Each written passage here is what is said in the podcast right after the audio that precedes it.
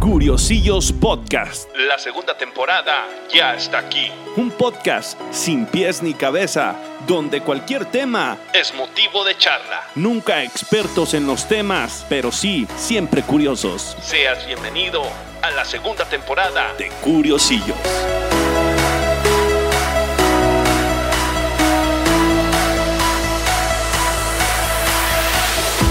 ¿Qué tal amigos? Bienvenidos otra vez a otro episodio de nuestro podcast Curiosillos, ya sexto episodio. Este, en segunda temporada. Estuvimos un poco lentos por ahí en, en las épocas de, de festejos, pues ya saben que uno, uno se enrola más con la familia y dos, tres detalles, pero ya estamos de regreso y, y con otro episodio, con este episodio vamos a arrancar el año y pues es un honor aquí invitar a Pancho Aceves, este, un, cuate que tiene ra- rato sonando mucho en las redes sociales por, por, vamos a decir, por sus actividades eh, en beneficio o en pro de, la ciudadanía, de lo social, de la gente, de nuestra gente, específicamente eh, en nuestra ciudad, este, aquí en Tepatitlán. ¿Cómo estás, Pancho? Muy bien, Ventura, muchas gracias por la invitación y muchas gracias también a todos los que siguen tu podcast, que por cierto, muy buen podcast, esperemos que siga creciendo. Pues ahí nos divertimos, es curiosillos, no, no somos expertos en ningún tema, solamente somos curiosos. Pero pues bueno, Pancho, este, mira, eh, pues la invitación surge a raíz de que, de que traes algo de movimiento, pero, pero más que nada eh, se ve que traes un, un, un rollo de, de actuar en, en pro, pro de los demás o que ahora sí que pensemos en, común. ¿Por qué, ¿Por qué nace esta idea de que Pancho tiene que pensar en común? Mira, hay, hay muchas, ahora sí que hay muchas teorías o hay, te puedo platicar muchas historias de dónde nace. Porque incluso hay un buen amigo que también le, le aprovechamos para mandarle saludos, que tiene una frase que a mí me marcó mucho cuando empezamos a convivir. Y cualquier problema que surgía, o cualquier plática que me decía, o si yo llegaba y le platicaba alguna problemática, me decía, Inge, el chiste es pensarle.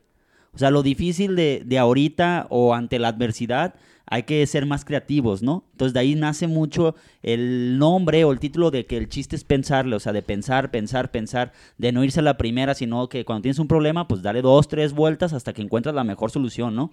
Y traducirlo esto al ámbito social, pues ahora sí que se, eh, de ahí nace el nombre de piensa en común, ¿no? De pensar en común, de decir, lo que yo hago o dejo de hacer te va a afectar a, a ti, ¿no? En cualquier problemática, por ejemplo, lo que nos sucede mucho son las inundaciones, ¿no?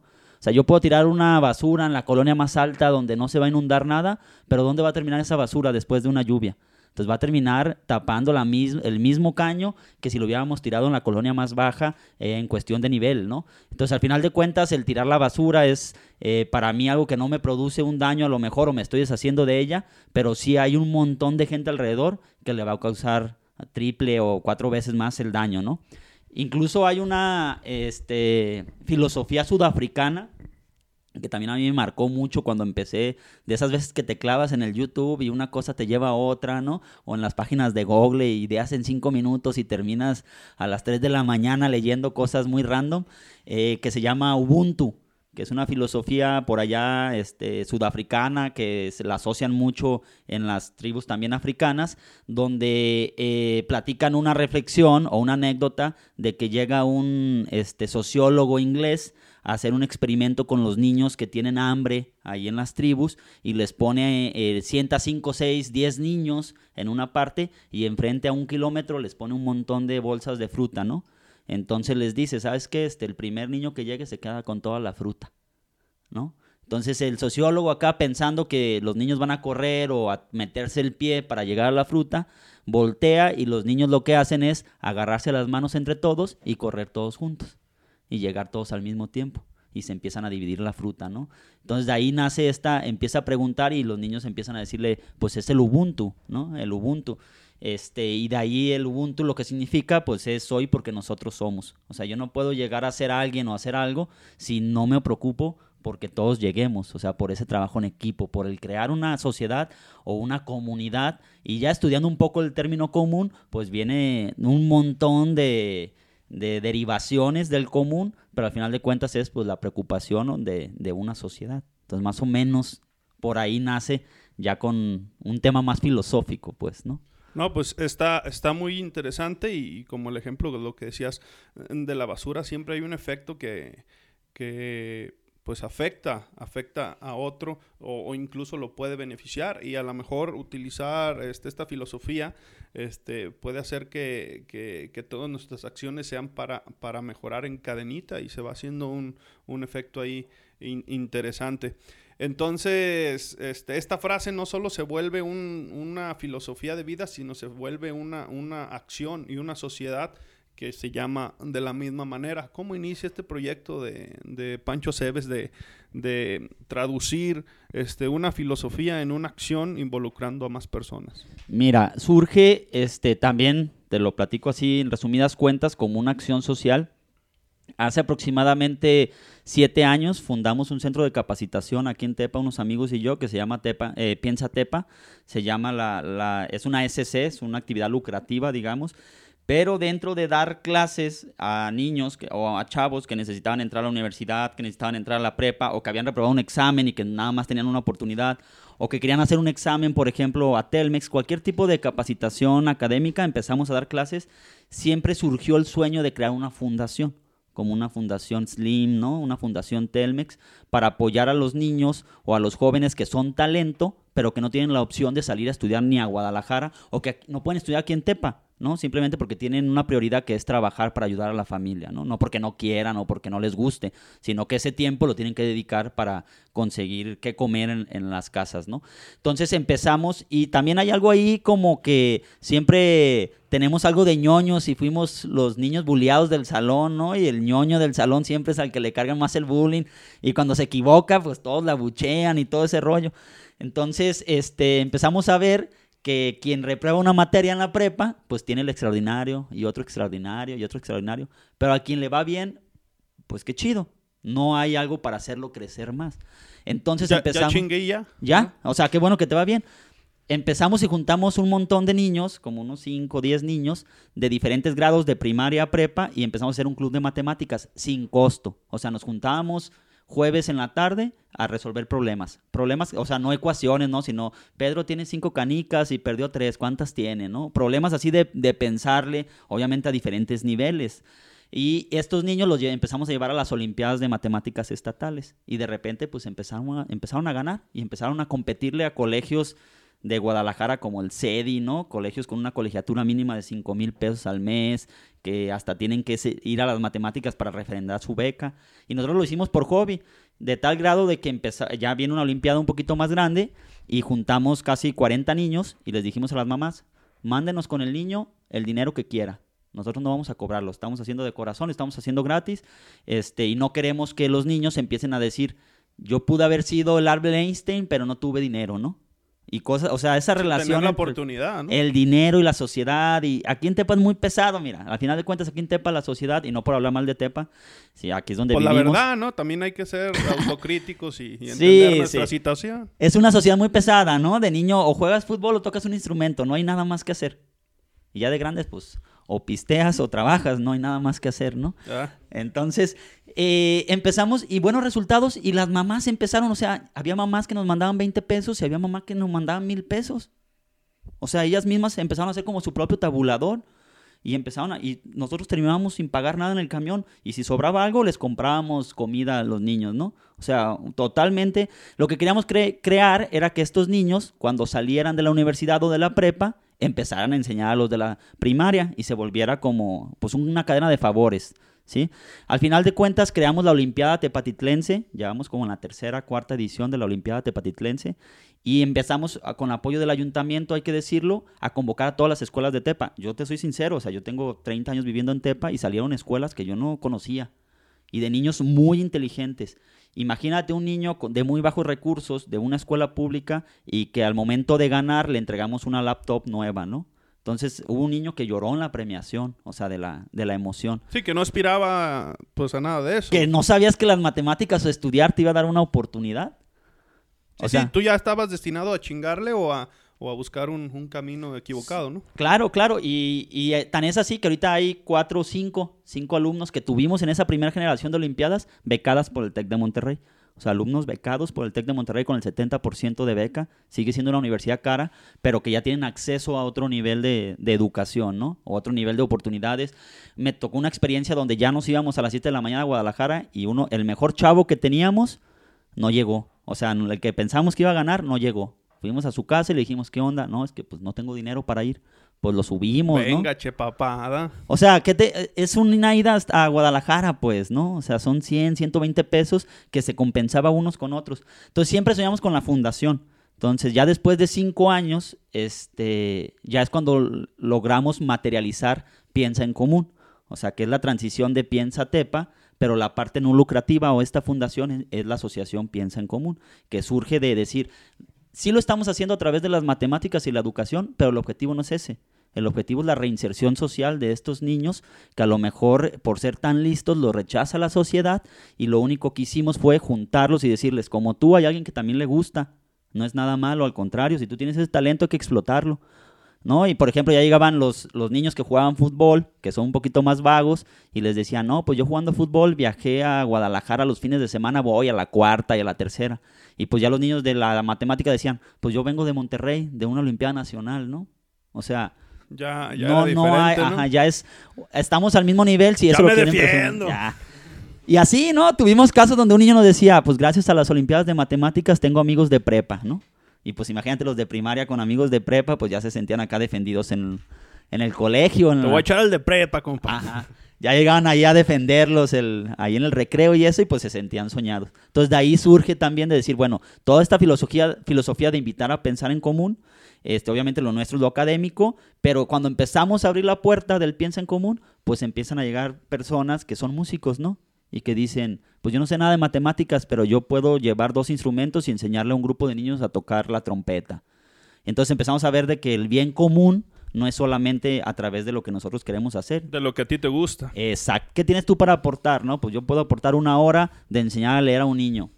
Pues es algo magnífico, pues, porque nadie les va a enseñar a leer a ciertos niños de cierta comunidad. Entonces cada quien empieza a aportar lo que puede aportar.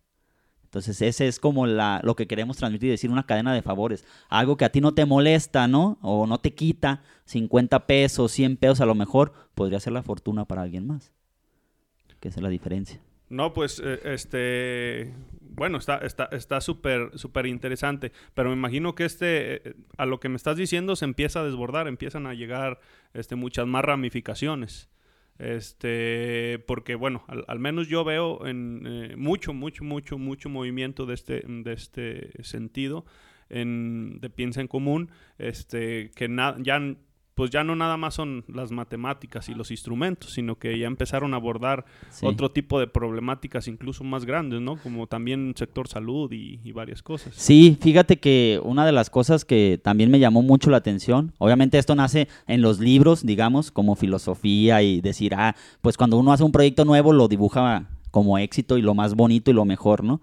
Pero cuando empezamos a motivar a la población, eh, me tocó la experiencia de apoyar a los, a los del tianguis para que pudieran rea- reabrir el tianguis con los protocolos de salud. Y pues obviamente eh, no quisimos cobrarles, ¿no? ¿no? O sea, no le puedes poner precio cuando tienen cuatro meses, cinco meses sin vender nada y tú todavía quieres llegar como a cobrarles. Pero ya ahorita en diciembre, cuando empezamos a hacer el tema de la Navidad, ¿no? De la donación de juguetes, fueron los mismos tianguistas que me hablan y me dicen, ¿sabes qué? Pues no te podemos dar dinero porque no hemos vendido, pero, tenemos juguetes.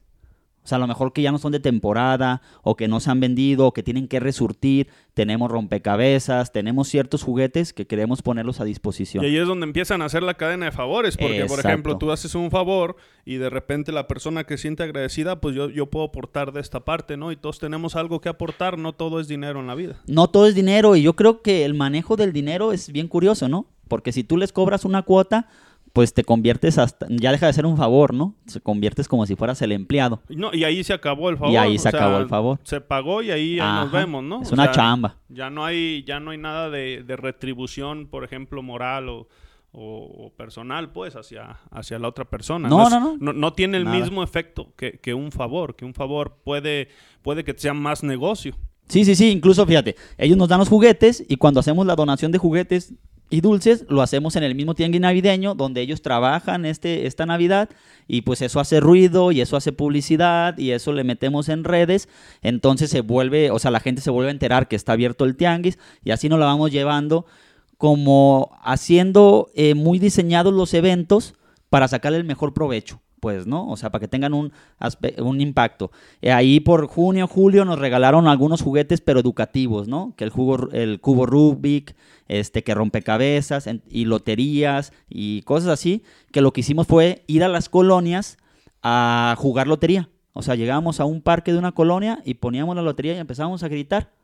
Y lo que, el que ganaba, pues les entregábamos un juguete educativo muchos, eh, para mí fue muy sorprendente como el impacto social, o sea, más allá de la actividad, porque nosotros decíamos, vamos a regalar los juguetes, tocar la puerta y regalar los juguetes, y ya por allá otro amigo me decía, no, o sea, ya está muy choteado, hay que pensarle cómo que haya una actividad, un convivio. Ah, mira, pues si nos regalaron loterías, las mismas loterías hay que utilizarlas para jugar. A mí me llamó mucho la atención porque es muy diferente, por ejemplo, empezamos en los adobes. Empezamos en los adobes y hay que decirlo, a mí me dio tristeza ver que muchos de los niños que llegaron a las 10 de la mañana, que les hablamos, hey niños, vénganse a jugar, ya llevaban su limpiabrisas en la mochila, ¿no? O sea, ya iban a chambear. Te estoy hablando de 8 años y ya iban a chambear para limpiar vidrios, para traer lana, ¿no? Y luego los se sentaron a jugar en una esquina de la mesa y luego volteas a la otra esquina de la mesa y pues los niños bien limpiecitos, recién bañados, este, con sus tenis Nike, eh, niños, o sea, que se nota que tienen atención, ¿no? Atención, más atención que los otros niños. Y convivieron en la misma mesa. O sea, yo no vi que se discriminaran o que se echaran mal o que dijeran algo, sino que eh, el gallo y que acá la escalera y se pusieron a jugar y yo gané y tú ganaste, él, él ganó y como si nada. empieza la reinserción. Ajá, empieza una reinserción y te das cuenta y te preguntas a qué edad se empiezan los niños como a ver diferente, ¿no? ¿Quién les mete en la cabeza que son diferentes o que pertenecen a otro estatus? Y luego eh, ahí en Adobes no salió casi ninguna mamá a jugar. Me acuerdo que fueron dos mamás. O sea, quiere decir que los niños pues andan libres, ¿no? Hay cierta ahí en la calle, cierta sociedad. Y luego nos vamos a Lomas del Carmen, la siguiente fin de semana, y salieron más mamás a jugar que niños. O sea, como que la mamá, sí, niños, sí, ve a jugar, pero yo te acompaño. Que necesitaba el espacio. Ajá, ya el, el, desestrés y eso. Totalmente diferente la dinámica social. ¿Cómo cambia en una misma ciudad el entorno social de, de una calle a otra, no? Claro, claro. Y muchos me dicen, es que eso no, no estás haciendo nada. Digo, bueno, nuestra traducción teórica, ahora sí que la teoría, nos dice que los niños tienen derecho a la infancia, ¿no? Y esos niños que van a chambear, pues no tienen infancia, es la realidad. Entonces, ¿qué hicimos nosotros? Regalarles una hora de infancia. Una hora de acordarse qué es ser niño, una hora de jugar. No es el juguete, no es la lotería, o sea, eso pudimos haber hecho cualquier desmadre. Es la experiencia del momento. Exacto, o sea, de que esos niños hemos eh, ido a los adobes dos veces más y los niños ya nos ubican, ¿no? Y nos dicen, ah, ustedes son los del cine, porque les llevamos también un cine. Ah, ustedes son los de la lotería. Y los niños ya están esperando qué sigue, qué hay que hacer, ¿no?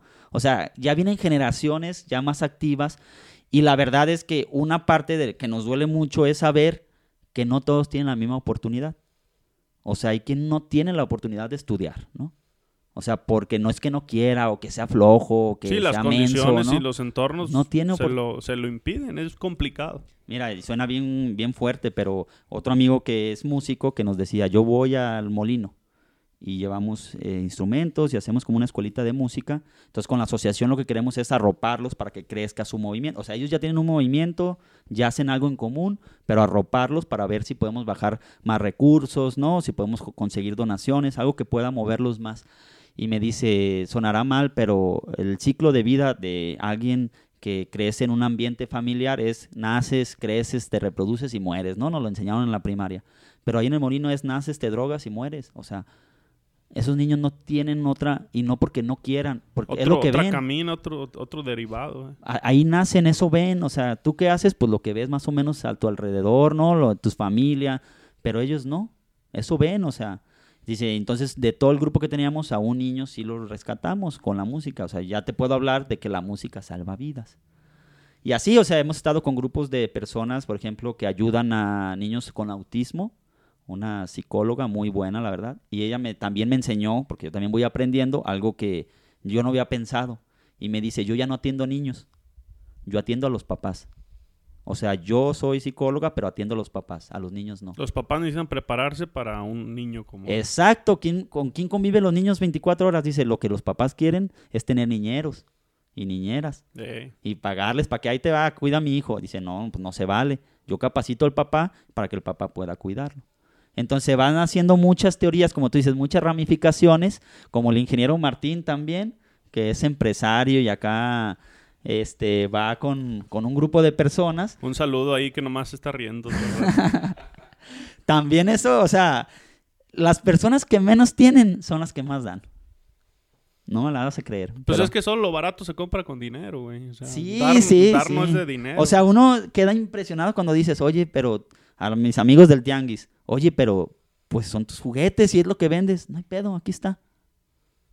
es lo que hay, pero ahí, ahí está. Sí, sí, sí, entonces te das cuenta de que sí hay un problema social, ¿no? De que tenemos acá unas aspiraciones y pues sobre todo aquí en Tepa que, que aspiramos a muchas cosas, pero queremos las cosas fáciles, pues, ¿no? O sea, la sociedad alteña es muy pesada por eso, por el tema de las apariencias. Hay muchas personas que no tienen recurso o que muy apenas tienen el recurso, pero tú las ves acá echando el desmadre, ¿no? O en fiestas y tú dices, bueno, pues sabe cómo le hará, pues hay veces que uno chambeando 24/7 no, no le alcanza, ¿no? Entonces buscamos esa apariencia. Sí, sí, vamos a Coppel para una noche de, de antro.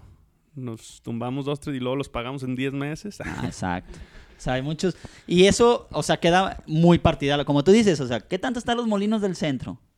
El No, no, molino no, del centro. cerca. ¿Cinco minutos? ¿Diez minutos? Sí, sí. Y pareciera que es otro, otro, otro, mundo. mundo. otra ciudad, otro, otro, otro entorno, pues. Hay, y hay varias, eh, hay varias, varias colonias aquí, a pesar de que es una ciudad relativamente pequeña.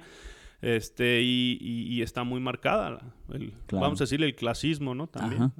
Entonces eso es, ese, ah, de esa parte también está lo de piensa en común, de decir, pues no importa dónde vivas, dónde estés, o sea, estás en una ciudad y pues hay que abonarle algo a esta ciudad, ¿no? ¿Y qué viene para esa filosofía a futuro? Pues mira, la intención es que este, la, la sociedad siga creciendo, la asociación siga creciendo. Tampoco no es, y lo hemos dicho, la asociación no es, no tiene un objetivo así claro, en el sentido de que si tú quieres, por ejemplo, ayudar a niños con cáncer, hay asociaciones bien definidas como Nariz Roja, por ejemplo, ¿no? Pero tú les abres la puerta. lo que hacemos es redireccionar. O sea, Piensa en Común es una plataforma para todas aquellas personas que siempre han querido ayudar y no saben cómo o no saben dónde, ¿no? Por ejemplo, vamos a decir que alguien tiene un proyecto, se dirige contigo y tú... Y lo, lo preparamos, lo cocinamos posicionas. y lo posicionamos. Por ahí también un grupo de amigas que son psicólogas nos, nos comentaban de una escuela para padres, ¿no? Entonces dijimos, ah, bueno, pues no es lo mismo tocar una puerta de una escuela como Juan Pérez a una asociación, ¿no? Lo que nosotros hacemos es revestir el proyecto que ya existe, hacerlo nuestro y que todos puedan participar, apoyar con gente, ¿no? Con algunos recursos o simplemente con contactos que muchas ¿Cómo veces... puede una persona en particular este, contactarlos? Aviéntale ahí publicidad, este, contactarlos para, para ya sea que quiera apoyar en algo, este, insertarse en este grupo o este, consolidar un proyecto. Este, eh, a través de redes sociales yo creo que es lo más fácil. Estamos como Piensa en Común o directamente como Pancho Aceves. Nos pueden escribir y lo que tratamos es hacer una reunión así este, privada o corto con dos, tres personas dependiendo del tema. Si ya nos traen un tema, si nada más nos dicen, ¿sabes qué? Yo quiero sumarme, yo quiero ayudar. Pues las invitamos a, uno, a una de nuestras reuniones. Tratamos de reunirnos cada 15 días para estar activos y sobre todo desahogar los temas o las ideas nuevas. Hay ideas desde el apoyo a, a los perritos de la calle, ¿no? Hay ideas eh, con padres de familia, hay ideas de- a través de la música. Lo que queremos es impulsar educación, medio ambiente, cultura, pero que también no es como que nos digan, oye Pancho, tengo este proyecto, ayúdame a hacerlo o hazlo, ¿no? No, no, no, te vas a poner las pilas. Exacto, o sea, buscar los medios, estructurarlo, pero que alguien se, de ellos mismos se adueñe del proyecto, ¿no? Es decir, ah, bueno, la asociación ya nos dio el apoyo, este es mi proyecto y vamos a impulsarlo todos juntos. Ahorita estamos colaborando, la última reunión estuvimos 100 personas aproximadamente de diferentes temas. Obviamente hay reuniones donde van 60, ¿no? otras donde van 40, pero ahorita tenemos un registro de 100 personas ya dentro como asociadas. No, no cobramos cuota tampoco, ¿no? Solamente es un voluntariado. Ahora sí que es un, un voluntariado y eso es cada quien lo que pueda y lo que quiera aportar es lo que tratamos de conjuntar. Por ejemplo, este último evento que tuvimos, la caravana, que fuimos a repartir algunos dulces a- al tianguis navideño y por la calle, eh, fue propuesta de una, de una amiga que está en la asociación y yo, le, yo personalmente le dije, ya para qué, ¿no? Ya, ya se va a acabar el año, ya no hay que hacerlo, estamos muy cansados. Y me dice, no, no, dije, ¿sabes qué? Si tú lo organizas y tú lo coordinas, yo me sumo y yo me visto de Santa Claus, ¿no? Pues al día siguiente ya estaba en el grupo escribiendo, ya estaba comprando los dulces, haciendo donaciones y pues armaron seis, siete personas y me, me tocó vestirme de Santa Claus. Porque no se trata nada más de mis proyectos, ¿no? O sea, también cada quien puede aportar los proyectos y a pesar de que yo le decía, no, pero hay que pensar algo más y pues nos tocó hacer la caravana el caminando. Chiste es actuar. El chiste es actuar. Y no te puedo decir que compramos los dulces más caros del mundo, no, ni nada de eso, pero el interactuar con los niños y que el niño te dijera, oye, pues mi hermanita se portó mal y yo me porté bien, tráeme a mí. Que... O sea, empiezas a crear esa idea o esos sueños de que la magia sí existe que ese es el chiste de la Navidad, ¿no? Y del Año Nuevo y de las fiestas, el tema familiar, pues nos la pasamos poca madre. Esa es la, realidad, ¿no? Entonces, ese es el, uno de, los, de las invitaciones. O sea, quien quiera, como quiera, no hay distinciones, no pueden ser los más ricos como el ingeniero Martín o los más pobres como el licenciado Lupillo. No hay distinciones, pero verlos todos somos amigos porque tenemos algo en común. Y son felices, ¿verdad? Hay que encontrar el común, o sea, ¿qué tenemos en común? Algo tenemos que tener todos en común porque nadie puede vivir aislado. Pues nomás vivimos en la misma casa. Ah. ¿Verdad? pues ya, eso sí, quién sabe, ¿eh? En el mismo sitio terrenal, me refiero. bueno, pues, eh, Pancho, eh, antes que nada, eh, platícanos, ya, ya para terminar, este, ¿cuál es tu profesión? ¿A qué te dedicas? Mira, yo soy este ingeniero biomédico de profesión estudié la maestría en administración. Este, fue donde me involucré en el tema de la salud. O sea, yo estoy muy involucrado en dos temas, educación y salud. Son como mis pasiones y lo que me late. Doy clases en la Universidad de Guadalajara, en el CUSEI, a ingenieros biomédicos de instrumentación quirúrgica. Y este, en el tema de la salud me orienté más por el tema administrativo. O sea, no me es difícil pensar o imaginar por qué no hay, no, por qué no ajusta el dinero, ¿no? O por qué no hay recurso, qué le hacen al recurso. Entonces me empecé a clavar en el tema administrativo, en la eficientización del recurso. ¿Por qué no dan las cuentas? ¿Por qué no pues? dan las cuentas? Y en el tema de salud pública. O sea, de decir, eh, hay muchos problemas que se pueden corregir con la prevención, por ejemplo, ¿no? Con los estilos de vida, eh, con el tema de ser saludables. El tema aquí en Tepa, por ejemplo, hay mucho paciente diabético, pero si tú realmente checas el tema de la diabetes, pues se puede no prevenir, pero sí te puedes estabilizar, ¿no? Se pueden tener, puedes vivir con ella, puedes convivir con la mayoría de las enfermedades, ¿no? Con la presión arterial, con el VIH incluso. Entonces me metí mucho en el tema de la salud pública y me apasiona la salud, el poder ayudar a las personas, ¿no? O sea, que llegue una persona de muy bajos recursos. Viví una experiencia en el Hospital Materno Infantil López Mateos, que es un materno en, en, Guadalajara. Y no te voy a mentir, ese hospital atiende a todas las personas que ya pasaron por todos los hospitales y que nadie los quiso atender.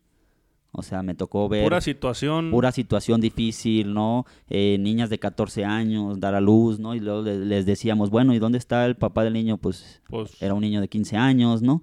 Ahí estaba ayudándola, pero eran 15 años, o sea, la toma de decisiones, muchas complicaciones, pero cuando empiezas a meterte y empiezas a decir, yo me acuerdo que yo le dije en aquel entonces al director del hospital, oiga doctor, no sea inhumano, están llenos los pasillos de pacientes, y me decía, porque yo estuve como director de hospitales, me decía, ingeniero, usted es mi jefe, en la calle o en los pasillos, no caben, hay demasiadas mujeres dando a luz.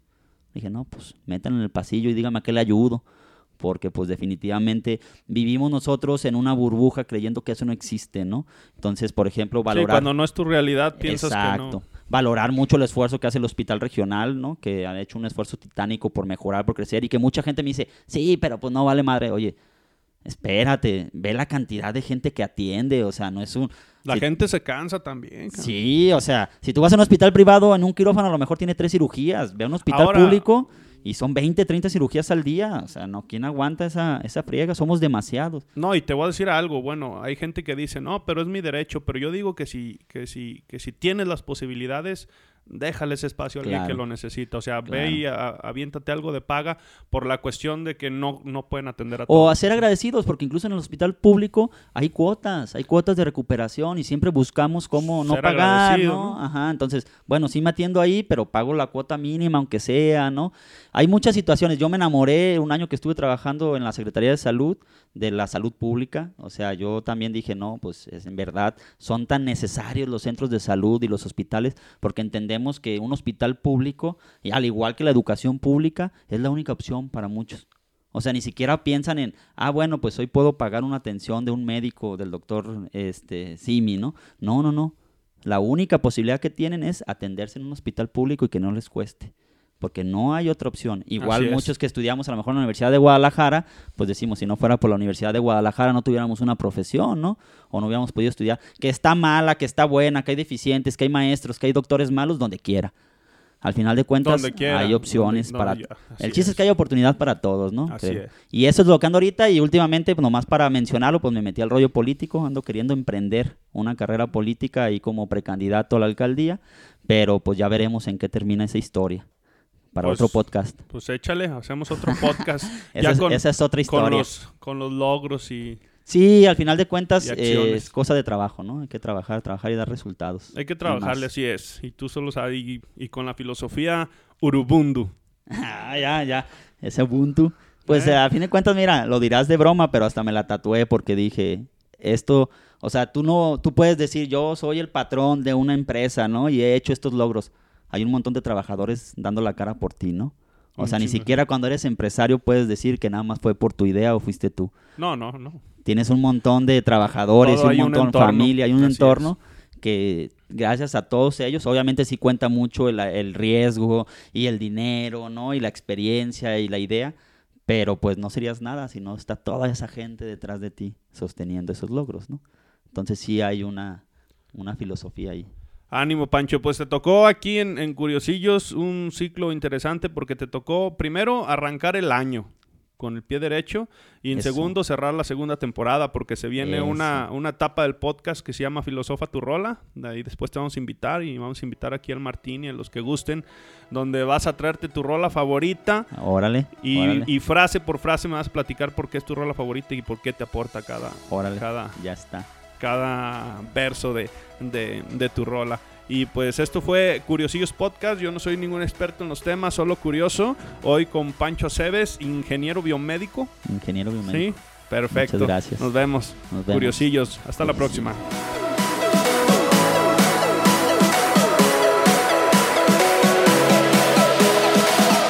La segunda temporada de Curiosillos.